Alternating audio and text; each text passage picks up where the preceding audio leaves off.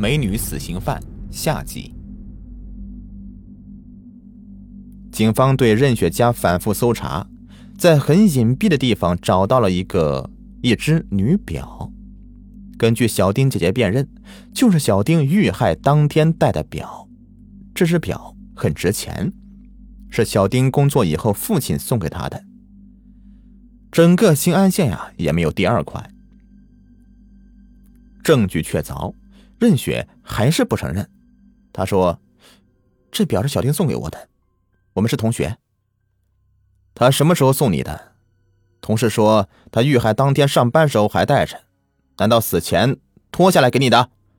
人证物证俱在，你还想抵赖？由于任雪死不承认，警方只能够做侧面调查。奇怪的是，得知任雪是嫌疑人之后啊。老丁家就炸开锅了，老丁老伴儿狠狠的抽了丈夫几个耳光，大哭大闹的，家里一团乱。警方找到老丁，询问任雪和小丁关系的时候啊，老丁却支支吾吾的乱说一通。哎，这什么情况？经过警方的侧面调查，发现任雪和小丁也没什么仇恨，相反，两个人曾经还是一个非常好的朋友。任雪父亲是一个铝厂的普通工人，母亲是家庭妇女，大哥在工厂做临时工，二哥也在保卫科做临时工，都是工厂子弟。任雪的大哥和小丁的姐姐是同学，任雪和小丁也是同学，因为小丁的性格懦弱，而任雪性格泼辣，有时候任雪还是小丁的保护神呢。有一回呀。两个其他班的男同学恶作剧，多次用力的去拉小丁的辫子，胆小的小丁被吓哭了。任雪将两个同学臭骂一顿，把他们赶走了。还有一回呀，小丁和任雪一起回家，突然一条野狗咬住小丁的棉裤，死不松口，小丁吓得大哭，也是任雪呀一脚把野狗踢开。因为这些关系呢，小丁经常请任雪去家里面玩、吃饭之类的。不过。技校毕业之后，小丁去洛阳上大专，任雪选择了待业几个月。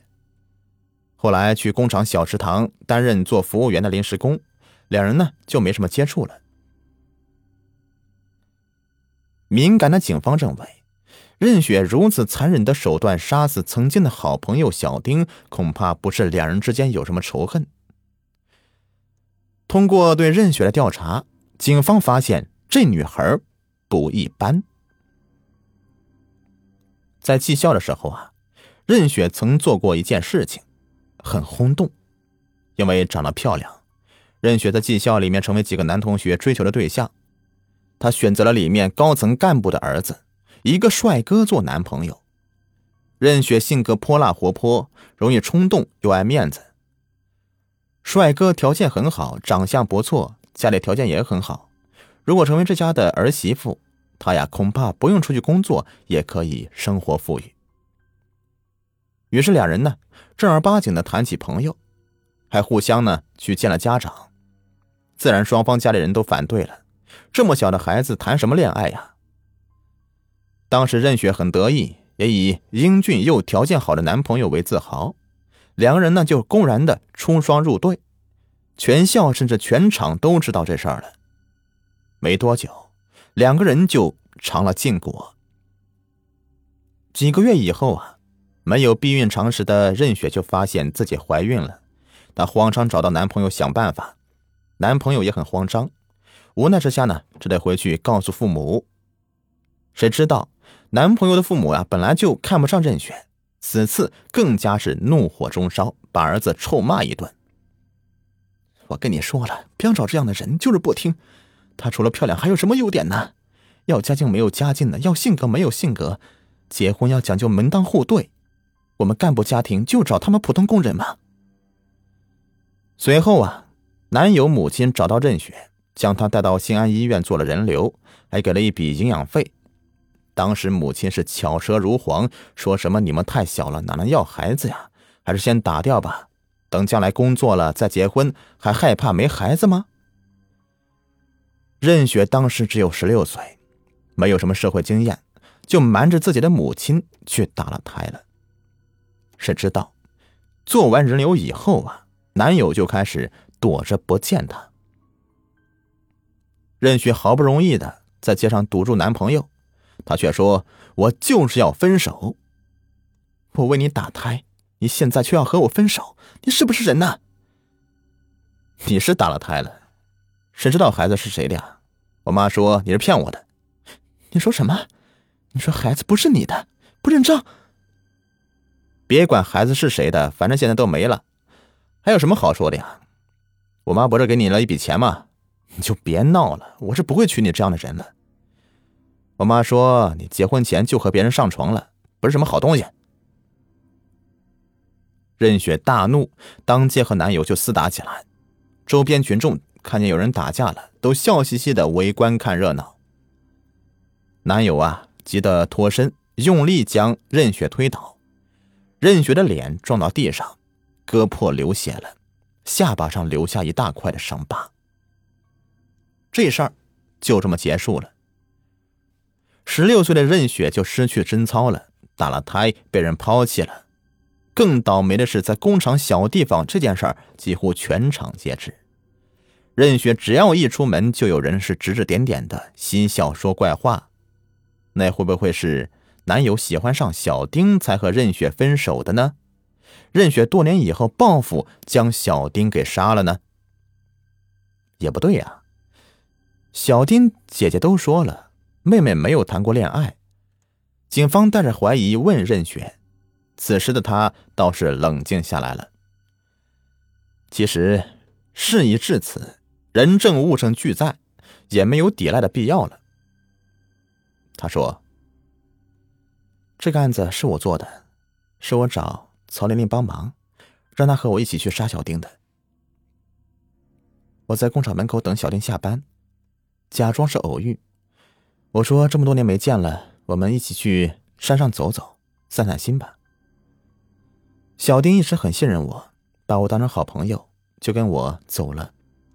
到了山下，我也说山上里面有漂亮的花，就把他骗到山上。然后曹玲玲就突然从树后面跳出来，用一个扳手把他砸倒，砸了又砸，满地都是血。我们以为小丁死了，就把他的衣服扒光。首饰和手表都拿走，伪装是强奸杀人，然后我们去树林准备好的汽油焚尸。焚尸是我想起来的，因为我跟小丁很熟，怕警方认出尸体找到我。结果我们拿着汽油桶回到原地，发现小丁没死，带着伤向山下拼命的爬。我急忙让曹玲玲去杀了他，但他没有出息。这时候手软了，不敢动手，我就扑过去。用力的掐他脖子，小丁挣扎着向我求饶，我没有停手，把他掐晕了。后来曹玲玲跑过来，用绳子勒住他的脖子，我们一起用力把小丁给杀了。杀完以后，我们倒上汽油焚尸，没想到火光很大，冲了几米高，我们都害怕了，赶紧拎着汽油桶往下跑。我把首饰都给了曹玲玲，我自己把那块手表留下了。曹玲玲为什么帮你杀人呢？他说他不认识小丁，是我利用他。他是我们这里长得最丑的男孩子，从小就被人欺负。他是我邻居，知道他一直想追我，但不开口。我一个人是对付不了小丁的，所以就利用他和我一起杀人。我说，杀人以后给他一笔钱，杀了小丁我就跟他结婚，那都是骗他的。他从小没有爸爸，他妈妈是一个老实人，他也傻傻的，很容易被骗。从开始到现在，他连我的便宜都没有占过。我当时觉得他傻，现在觉得他可怜，被我害的。那你说说，你究竟为什么要杀小丁啊？你们有什么仇怨吗？我们没有怨仇，没有冤仇，那你为什么用凶残的手段杀他？我是报复他的爸爸，什么？老色狼，王八蛋！我知道他最疼小丁的，就杀了他的小女儿，让他一辈子懊悔。之前的事儿，你们都知道了。我十六岁打胎的，是全校全场都知道的。我爸妈经常骂我，我也没有心思学习了。从技校毕业以后，我也没有试着考大学，反正也考不上。我家条件不好也没有关系，我只能在家里面待业。当时小丁成绩比我还差，因为他爸爸有关系，送到洛阳上大专去了。我很嫉妒他，觉得他什么都不如我，却混得比我好。当时我没有工作，很着急，病急乱投医，我就去找小丁爸爸老丁帮忙。他既然能让女儿去上大学，帮我找个工作，应该没问题。我和他讲了之后，他先是不说话，然后又说，专门接待领导的小食堂倒有一个岗位，正式工服务员，工作轻松，也就是领导过来的时候啊，端端菜，一周干不了几天的。这工作又是铁饭碗，收入也不错，不过我的条件不符合，干不了。他是故意这么说的。当然，他听说我的事儿，觉得我容易上手。当时我十八岁，他四十多了，平时道貌岸然的，装的像个人。我一直喊他叔叔。我当时很想要这份工作，就苦苦求他。我说我会尽力谢他的。他问我怎么谢他。他说，有家姓王的拿着一大包钞票给他，就为他女儿能够干这个。说着说着，他一只手就放到我腿上了，我当时用力的就把他的手打开了，他也没有生气。他说：“我又不是黄花大闺女了，装什么蒜呢？你跟我睡几觉，我就给你这个工作；不跟我，就像你妈一样，一辈子在家里。我是厂长，你不管找什么关系，最后都得到我这儿来批准。你不愿意跟我，肯定没有这份工作。也就是说。”老丁是诱奸你了，看不出来呀，在外面一本正经的，原来是这样的人。混蛋，是伪君子，背地里面脏事儿做的多了。我当时很生气，摔门就走了。过了两个月，我用尽了办法，真是找不到工作。后来我向大哥二哥借了一些钱，买了一些礼物，我就又找他，请他帮忙。他跟我说：“你这点东西算什么呀？你能换一份工作吗？”说着，他又伸手摸了我大腿。他说：“你都打过胎了，这算什么大事儿啊？这种事情女人也不吃亏的。你跟谁睡不是睡呀？”我当时走投无路，就是没有推开他。当天我就跟他睡在一起了，后来就成了他的情人。他四十多，你十八岁，为了一份工作，至于吗？我不是说啊，你们这些女孩子天大地大的去洛阳啊，去郑州有的是机会，干嘛非得这样啊？你又有一个中专的文凭，应该不难找工作呀。算了，接着说你这事儿。你说的对，但是我是个小地方的女孩，我一辈子没有离开过工厂，除了县城，我什么地方都没有去过，我哪敢去洛阳、郑州打工啊？这份工作是得到了，但是我被骗了，这根本就不是什么正式工。就是一个临时工，随时都可能被解雇的。我就找他闹，我说他骗了我的身子，他太无耻。他说什么？你这样的条件找个工作就不错了。这服务员就是接待上级领导的，也这工作两三天，轻松的很呢。那么多人想干还干不了呢。他还说了，你以为自己的身子多值钱呢？就一个残花败柳。我当时就气得大骂。他又恐吓我，他说：“你大哥二哥都在我们厂，你大哥二哥还是临时工，你要是瞎闹的话，不但自己干不成，你大哥二哥也都要滚蛋的。”我当时十八岁，没有社会经验，被他这么一吓，我也就不敢说什么了。本来他说陪他睡几次就行了，后来又有临时工会解雇来要挟我，隔三差五的要我陪他，用地下情人维持了一年多。后来，又出了一件事儿。我怀孕了，这个混蛋只顾自己痛快，从来不避孕。我去医院检查，医生说我十六岁时那次人流严重损伤子宫，如果这次再流掉，很可能就终生不孕了。我就找他商量，他一反常态，对我特别好，满嘴甜言蜜语的说让我去打掉。我有过这样的经历。开始没受他骗，我坚决说不打，打了之后可能就再也怀不上了。我就要生下来。我也不要你负责，也不要跟你结婚，你给我钱帮着抚养就行了。但他不同意，非要让我打掉。他说了很多很多好话，什么我们这样怎么养孩子呀？还说等他和老婆离婚之后，正式结婚了再要。后来我才明白，他都是骗人的。他怕我生下孩子，用孩子找他闹，无穷无尽的。他也怕生了孩子这事闹出来，厂长位子不保，要斩草除根，坚决不要这个孩子。结果呢，这次我很坚决，就是要留下。我也不是要挟他，我真想生个孩子。他见我很坚决，也急了，先说给我一笔钱，我不同意，就说在洛阳给我买房子，我也不同意。最后他没有办法了，说给我一个好工作。他说现在工厂有一个老技术员工退休了，空出一个岗位来。这个岗位待遇还是很好的，是正式工，受尊敬，工资奖金都是普通工人的三倍。我的学历也是中专，也符合要求。他说这种是十年难遇的好事儿，只要我愿意打掉孩子，就把这个工作给我。我说怕被他骗，我要求看看工作情况。